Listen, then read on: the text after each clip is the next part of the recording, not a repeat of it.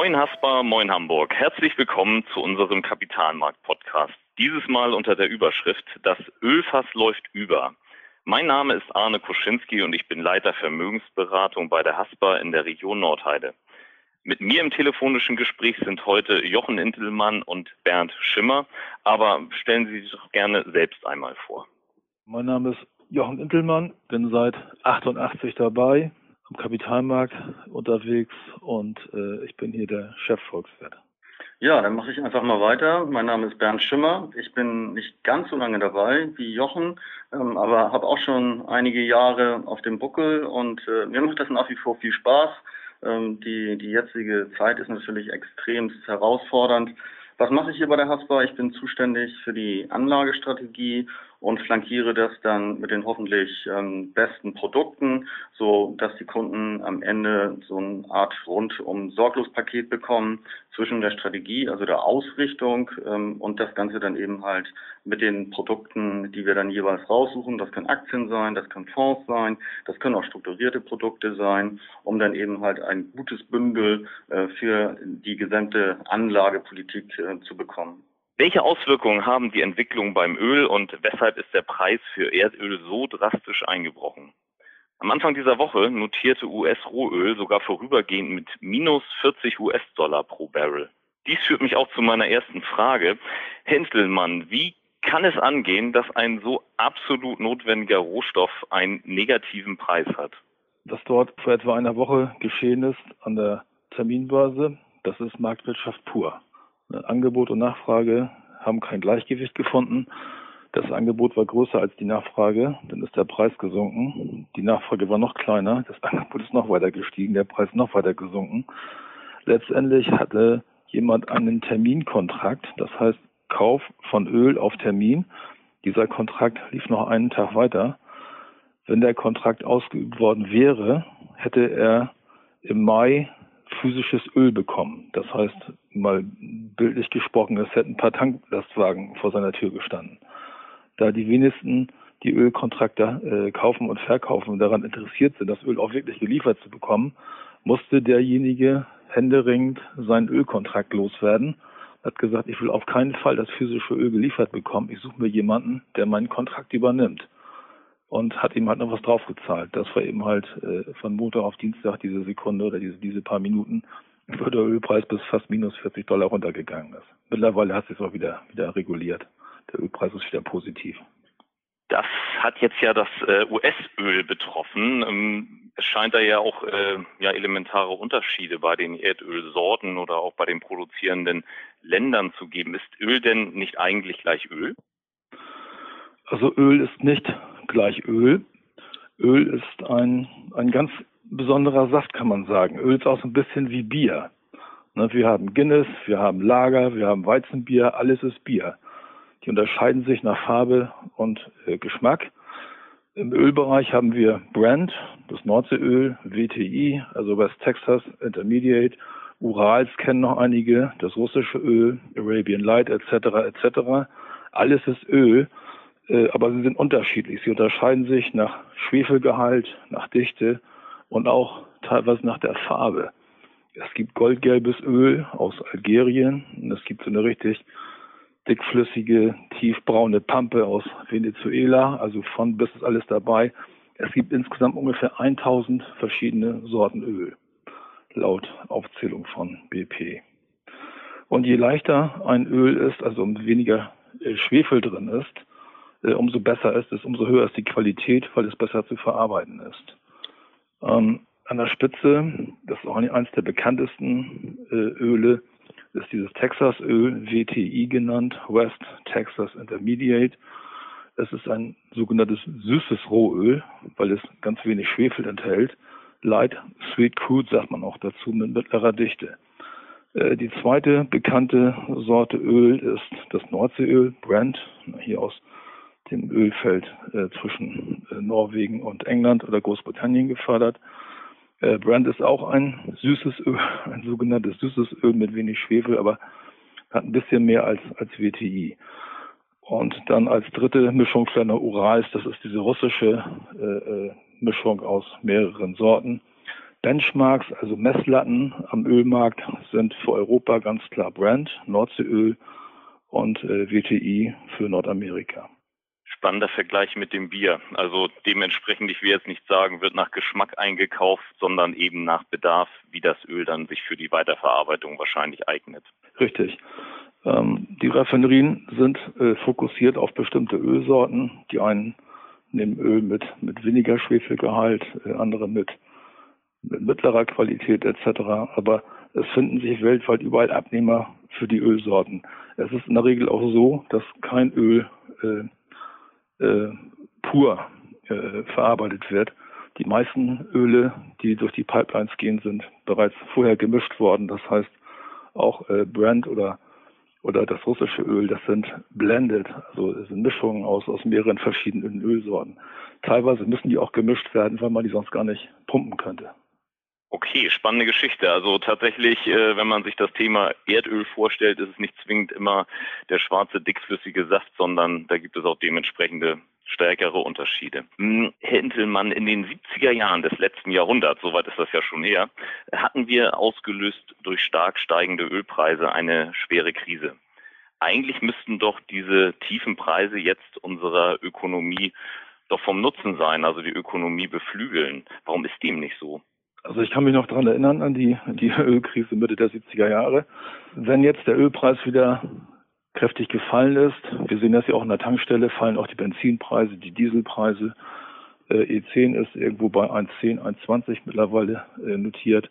Klar, wenn ich weniger Geld an der Tankstelle lasse, kann ich das Geld woanders ausgeben. Ne? Also es ist mit Sicherheit so, dass was ich dort einspare, kann ich für andere Konsumzwecke ausgeben, ob ich, was weiß ich, mal ein Wochenende wegfahre, ich sag mal nach der Corona-Krise oder andere Einkäufe tätige, äh, der Konsum, der private Konsum müsste auf jeden Fall einen kleinen Impuls davon bekommen. Aber was man nicht vergessen darf, äh, die Ölproduzenten, die Ölförderer, die Ölverarbeiter äh, sind ja ganz wichtige Investoren. Und wenn in den USA beispielsweise die Ölindustrie angeschlagen ist, merkt man das in der Gesamtwirtschaft. In den USA hängen meinen 16 Millionen Arbeitsplätze allein an der Ölindustrie. Und wenn durch den Ölpreisverfall diese Industrie jetzt richtig unter Druck gerät, gibt es da Millionen von Arbeitslosen. Das heißt wiederum, Investitionen gehen zurück, Arbeitsplätze werden gestrichen, Konsum geht wieder zurück. In einigen Förderländern, in den Schwellenländern ist es besonders schlimm. Ich sag mal so, Irak, Nigeria, äh, die sind auf jeden Dollar angewiesen. Und wenn jetzt ein Ölpreis von 15 bis 20 Dollar aufgerufen wird, haben die viel zu wenig für ihre Staatshaushalte. Wo Schatten ist, da ist ja auch äh, bekanntlich Licht. Jetzt äh, haben Sie ja die Auswirkungen eben gerade auf die Schwellenländer sehr stark beschrieben. Gibt es denn trotz alledem ähm, ja rein theoretisch auch klassische Gewinner und Verlierer, die aus dieser Ölkrise hervorgehen könnten? Also wir haben momentan ja einen Preiskampf äh, Saudi-Arabien gegen Russland und beide zusammen gegen die USA, so könnte man das vielleicht beschreiben. Also die, die Saudis haben ihre Pumpen weit aufgerissen, um den Preis runterzubekommen am Weltmarkt. Die Saudis geben äh, äh Sonderpreise, lange äh, Zahlungsfristen etc. etc. Und gemeinsam mit Russland will man erreichen, dass die USA, äh, dass die US-Ölindustrie, ähm, ich sag mal, Schaden erleidet, dass die Ölindustrie in den USA nicht mehr so viel fördern kann wie bisher. Momentan sind die USA der größte Ölförderer der Welt. Sie fördern mehr als die Saudis und sie fördern mehr als die Russen. Und wenn Saudi-Arabien und Russland das schaffen sollte, über einen länger anhaltenden, sehr niedrigen Ölpreis amerikanische Ölförderer, also amerikanische Konkurrenten aus dem Markt zu drängen, dann wären mit Sicherheit die beiden, also die OPEC Plus nennt man das ja, die OPEC, das alte Ölförderkartell Kartell einschließlich Russlands, dann wären das die Sieger und Verlierer. Na klar, das wäre die amerikanische Ölindustrie. Was man nicht vergessen werden darf, äh, die US-Ölindustrie ist einer der wichtigsten äh, Förderer von Präsident Trump im Wahlkampf und äh, Trump hat ja schon angekündigt, alles unternehmen zu wollen, um diese Ölindustrie zu schützen. Und da muss man jetzt mal abwarten, wie es da, wie es da weitergeht. Das große Problem in den USA sind die Lagerkapazitäten. Die sind die Ölleger sind voll. Es gibt so einen kleinen Ort in Oklahoma, Cushing. Dort können ungefähr 90 Millionen Barrel, äh, also Fässer Öl gelagert werden. Mittlerweile sollen schon 60 Millionen da sein. Jede Woche kommen 10 bis 15 Millionen dazu. Das heißt, irgendwann Mitte Mai, Anfang Juni ist das Lager voll. Dann läuft das Ölfass in den USA tatsächlich über. Es sollen noch 40 Millionen Barrel aus, aus Saudi-Arabien in Tankern unterwegs sein in die USA. Das heißt, diese Ölschwemme hält definitiv an.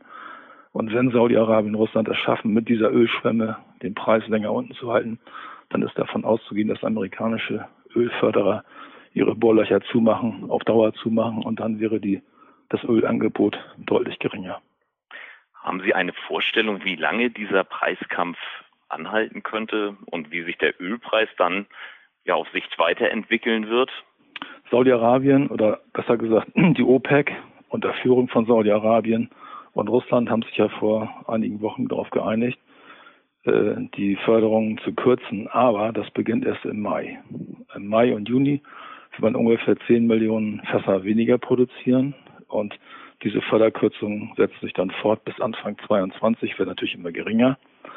Ähm, gleichzeitig äh, gehen wir davon aus, dass in der zweiten Jahreshälfte der, die Ölpreisnachfrage wieder ein bisschen anzieht. Momentan haben wir den Lockdown fast in fast allen Volkswirtschaften der Erde.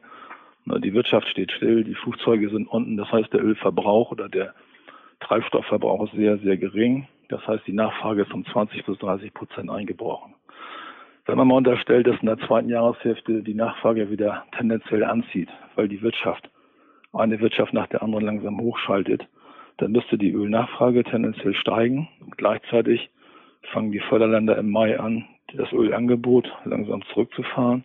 Das heißt, irgendwann, ich vermute mal im Sommer, wird das Gleichgewicht erreicht sein. Und im Herbst könnte es dann tatsächlich so sein, dass äh, ein bisschen mehr Öl nachgefragt wird, als gefördert wird. Also ich vermute mal, dass wir diese Tiefstpreisphase, die wir jetzt seit ein, zwei Wochen haben, noch ein paar Wochen sehen können, dass wir beim Jahresende äh, wieder höhere Ölpreise sehen, vielleicht bei 30 Dollar, vielleicht sogar 40 Dollar, abhängig davon, wie schnell die Weltwirtschaft wieder Tritt fasst. Herr Schimmer, sollte man dann nicht genau jetzt Öl kaufen? Ja, äh, in der Tat ist es so, wenn das, was äh, Herr Intelmann eben skizziert hat, äh, nämlich dass aus diesen, aus diesen ähm, dieser Nachfragesituation, die derzeit ähm, ähm, kritisch ist ähm, und das Angebot dementsprechend hoch ist, eben halt äh, das die Hauptgründe sind, äh, warum der Ölpreis da ist, wo er ist, ähm, dann kann er ja eigentlich nur steigen und dann könnte es ja in der Tat eine gute Idee sein, ähm, sich jetzt ähm, in Öl zu investieren. Die Frage ist allerdings nicht ganz trivial und insofern muss ich ein bisschen ausholen. Wir kennen das ja von, von anderen Engagements am Kapitalmarkt. ich nehme mal das Beispiel Aktie. Äh, wenn ich mich für ein Unternehmen entscheide, das mag jetzt alles sehr trivial klingen, ähm, dann, dann sage ich halt, ich möchte die, die Siemens-Aktie kaufen, ähm, dann gehe ich damit ähm, hoffentlich zu meiner Haspa und äh, dann wird am Ende diese Siemens-Aktie dann eben halt mit der entsprechenden Anzahl in meinem Depot verbucht. Das gleiche kennen wir von Anleihen und Ähnlichem. So ist das bei Öl leider nicht. Ähm, bei Öl ist es so, äh, dass ich das Öl nicht direkt kaufen kann. Warum kann ich es nicht direkt kaufen? Äh, weil ähm, äh, beim Thema Öl ist es so, dass Sie eigentlich nur Terminkontrakte, also Anrechte kaufen können. Äh, das ist so ein bisschen das, was ähm, Herr Intelmann ähm, ganz ähm, am Anfang ein Stück weit beschrieben hat. Das heißt, ich kaufe ein Kontrakt, ein, ein derivatives Instrument, ähm, um dann eben halt das Anrecht zu bekommen, zu einem bestimmten Zeitpunkt halt dieses Öl geliefert äh, zu bekommen. Diese Kontrakte haben aber eine, eine große Besonderheit. Und zwar werden in diesen Kontrakten eingepreist, ähm, und das ist äh, derzeit ähm, absurd hoch, äh, die sogenannte Lagerhaltung. Ähm, das heißt, Lagerhaltung kostet Geld, insbesondere dann, wenn die Leger, wie das derzeit der Fall ist, voll sind. Ähm, das heißt aber auch, dass ähm, während der Laufzeit ähm, äh, des Kontraktes die Kosten der Lagerhaltung entsprechend ähm, abgebaut werden. Daraus wiederum resultiert aus diesem Abbau, dass der Terminkontrakt quasi automatisch ähm, an Wert verliert. Das heißt, ähm, es könnte jetzt die, die absurde Situation passieren, äh, dass ich Recht habe mit meiner Annahme, der Ölpreis steigt. Ich bin engagiert am Terminmarkt. Ähm, gleichzeitig ähm, verliert aber dieser Terminkontrakt mehr an Wert aufgrund äh, der dann fallenden Lagerhaltungskosten und insgesamt ähm, ist mein Engagement nicht aufgegangen. Ähm, diese Konstellation wird von den Experten auch als Contango bezeichnet. Kann man sich vielleicht einfach mal so ein bisschen merken. Ähm, was heißt das jetzt alles für uns? Äh, für uns heißt das, dass das ein extrem komplexes Thema ist und äh, dass sich diese Konstellationen am Terminmarkt nicht wirklich prognostizieren lassen und äh, dass man das auch sehr, sehr schlecht in seine Anlageentscheidung einbauen kann. Ähm, letztendlich ist es so, dass wir unseren Privatkunden nicht empfehlen, ähm, Öl über den Terminmarkt zu kaufen, weil man nicht wirklich weiß, was man am Ende hat. Also vor dem Hintergrund, das ist ähm, extrem extrem schwierig und äh, diese Terminmarktkontrakte, äh, die finden Sie auch in, in, in sonstigen Konstellationen, also auch in diesen sogenannten ETC, ähm, Exchange Traded Commodities, überall ähm, ähm, sind diese Termingeldkontrakte ähm, ähm drin. Und insofern haben sie immer das gleiche Phänomen. Also von unserer Seite aus ähm, ein Stück weit ähm, ein Nein-Verkauf. Ähm, machen Sie es nicht über den Terminmarkt, das ist äh, schlichtweg nicht berechenbar. Okay, ich habe verstanden, dass die direkte Investition sozusagen in Öl ähm, auch über Zertifikate sehr spekulativ sein kann, sehr kompliziert ist. Aber Sie hatten es schon angesprochen, was ist denn mit Ölaktien? Also wenn man so will, eine naja, indirekte Investition zum Thema Öl. Ja, Sie haben die, die, die Frage schon, schon genau richtig ähm, ähm, eingeordnet. Ähm, in der Tat ist das indirekt. Ähm, äh, es ist eine Möglichkeit, ich gehe auch gleich noch mal kurz drauf ein, aber da ist es natürlich ähm, in der Tat so, äh, dass wenn Sie eine Ölaktie kaufen, Sie ein Stück weit natürlich ähm, auch den Gesamtmarkt ähm, Aktie kaufen. Ähm, kurzes Beispiel. Ähm, ähm, Sie haben immer noch recht. Ähm, in der Tat, ähm, der Ölpreis steigt, ähm, ich sag mal um 10 Prozent. Gleichzeitig ähm, wiederum, aus welchen Gründen auch immer, fällt ähm, der Gesamtmarkt ähm, um 20 Prozent. Ähm, dann ist es höchstwahrscheinlich, äh, dass äh, eben halt äh, dieser Ölwert, äh, für den Sie sich entschieden haben, sich nicht komplett ähm, von der Konstellation äh, des äh, Gesamtmarktes befreien kann. Ähm, das heißt, am Ende aller Tage haben Sie vielleicht, äh, auf Neudeutsch sagt man dazu, blödes Wort, Outperformance. Ähm, das heißt, Ihr Ölwert ähm, ist äh, wertmäßig äh, besser dargestellt als mögliche andere Werte, aber das eigentliche Ziel haben Sie auch nicht erreicht. Dennoch ist es so, wenn wir uns die Ölwerte mal angucken, kann man natürlich schon sagen, natürlich haben sie deutliche Einbußen. Das eigentlich aufgrund von, von, von zwei Konstellationen. Das ist natürlich ähm, primär der Ölpreis. Natürlich sind Ölaktien stark vom Ölpreis abhängig. Und natürlich wissen wir auch ähm, aufgrund der Pandemie, dass, dass die Märkte diese Einbußen eben halt auch haben. Ähm, ähm, lange Rede, kurzer Sinn, aber Ölaktien sind natürlich deutlich billiger, wenn Sie sie heute kaufen, ähm, als wenn Sie sie ähm, vor zwei Monaten gekauft haben. Das ist ja schon mal gut. Ähm, das ist durchaus positiv. Darüber hinaus muss man sagen, dass Ölaktien natürlich auch ähm, im hohen Maße konjunktursensibel sind. und da kommt es jetzt gar nicht mal unbedingt nur ähm, auf die Entwicklung des Ölpreises drauf an, sondern ein Stück weit eben halt auch auf die Menge, wie viel Öl ich dann eben halt verkaufe. Und äh, bei einer boomenden, bei einer guten Konjunktur verkaufe ich natürlich mehr Menge ähm, als bei rezessiven Tendenzen, und die sind ja ähm, sehr, sehr ausgeprägt derzeit, ähm, ähm, das der Fall sein wird. Äh, mit anderen Worten, das ist so ein bisschen in between, dazwischen. Ähm, ähm, wenn man sich ähm, darüber hinaus anguckt, ähm, dass natürlich Öl, und da haben wir ja sehr, sehr breit und richtigerweise auch ähm, vor, vor ein, zwei Monaten einen starken Fokus drauf gelegt in Richtung Zukunft, in Richtung äh, Dekarbonisierung, strukturelles Wachstum, dann gehört die Ölindustrie sicherlich nicht dazu. Denn ähm, wenn wir den Klimawandel, ähm, nachdem wir ähm, Corona überwunden haben, wieder stärker ins Blickfeld richten werden, dann gehören natürlich solche Werte ähm, nicht unbedingt in so ein Basis- oder Kernportfolio. Das heißt, wenn ich mein Portfolio strukturell ähm, auf- und ausbauen möchte, ähm, dann würde ich das Thema Öl ähm, eher ein Stück weit beiseite schieben. Ähm, bin ich eher in der Konstellation, dass ich sage, ich möchte diese Chancen nutzen, äh, die sich äh, mir derzeit bieten können. Ähm, das ist dann also eher so diese taktische Variante, eher der kurzfristige Blick. Dann glaube ich schon, ähm, wenn das denn so eintritt, und da spricht ja sehr, sehr viel dafür, ähm, was Herr Entemann beschrieben hat, könnte es eine gute Idee sein, entsprechend der Branchengewichtung ähm, jetzt in der Tat ähm, sich mal den einen oder anderen Ölwert anzugucken.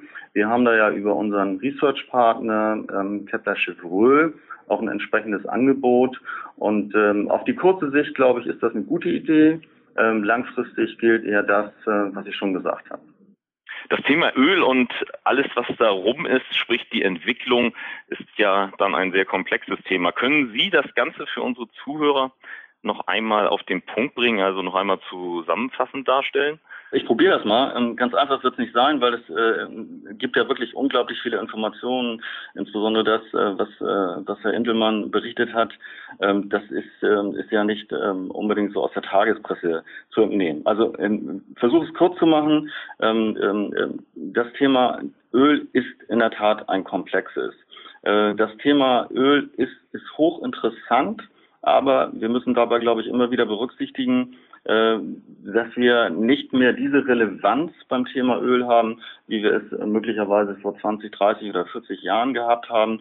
Äh, da ist es halt ähm, wirklich der Weltschmierstoff ähm, ähm, per se gewesen. Da haben wir kaum eine Alternative gehabt. Heute haben wir beim Thema regenerative Energien und ähnliches, haben wir halt Alternativen. Ähm, ähm, dennoch ist es so, ähm, es geht eben halt nicht nur plump um den Ölpreis ähm, und ähm, um die Anlage im Öl, ähm, sondern die, die Auswirkungen auf Staaten und äh, da mache ich mir um die USA jetzt weniger Sorgen, aber einige Emerging Markets, die wirklich total abhängig sind vom Ölpreis, ähm, äh, den kollabieren ja in Teilen einfach die Staatshaushalte, wenn die Einnahmen nicht mehr nicht mehr fließen. Das muss man so sagen. Ähm, glaubt man dann an die Erholung des Ölpreises? Und ich, äh, zumindest für meinen Teil, finde, dass Herr Intelmann das äh, sehr stringent, sehr konsequent ähm, hergeleitet hat. Äh, dann gibt es Chancen, ähm, am Kapitalmarkt ähm, sich in Öl zu investieren. Äh, diese Chancen liegen aber eben halt nicht in der Direktinvestition ähm, in dem Thema Öl. Ähm, das würde ich auf jeden Fall vermeiden. Da haben wir viele Beispiele ähm, ähm, ähm, auch mit Kunden erleben müssen, äh, die mir dann gesagt haben, ich habe eigentlich alles richtig gemacht, ähm, ähm, ich habe auf steigende Preise gesetzt, ähm, teilweise auch bei Metallen. Dann ist es aber eben halt doch ganz anders gekommen. Das Derivativ hat sich dann eben halt aufgrund äh, veränderter Konstellationen am Terminmarkt genau in die verkehrte Richtung entwickelt, obwohl ähm, der Grundpreis genau das gemacht hat, ähm, was er eigentlich hätte machen sollen. Ähm, dann bleibt eben halt die Aktie. Ähm, ich glaube, das ist ähm, keine schlechte Idee. Ähm, man muss das entsprechend einordnen, strukturell auf der einen Seite, taktisch auf der anderen Seite. Strukturell spricht äh, vergleichsweise wenig äh, für Ölaktien, äh, das Thema Dekarbonisierung, das Thema erneuerbare Energien. Ähm, ähm, das äh, wird überlagern und das wird dazu führen, äh, dass äh, diese Unternehmen tendenziell ähm, eher ihre, ihre Früchte versuchen müssen zu sichern, ähm, als dass dort zu, zu expansiven Tendenzen kommt. Dennoch ist es taktisch so, ähm, dass man, ähm, wenn man das ähm, ähm, in, in dem entsprechenden Gewicht macht, derzeit, glaube ich, eine ganz gute Chance hat ähm, beim Thema Ölaktien, das aber eher kurzfristig sehen sollte. Also insofern bleibt ein bisschen was an Anlagemöglichkeit. Und ähm, was vor allem bleibt, ist, ähm, dass man wie immer äh, das Ganze dann eben halt in einem vernünftigen Kontext äh, mit der gesamten Depotaufstellung sehen muss.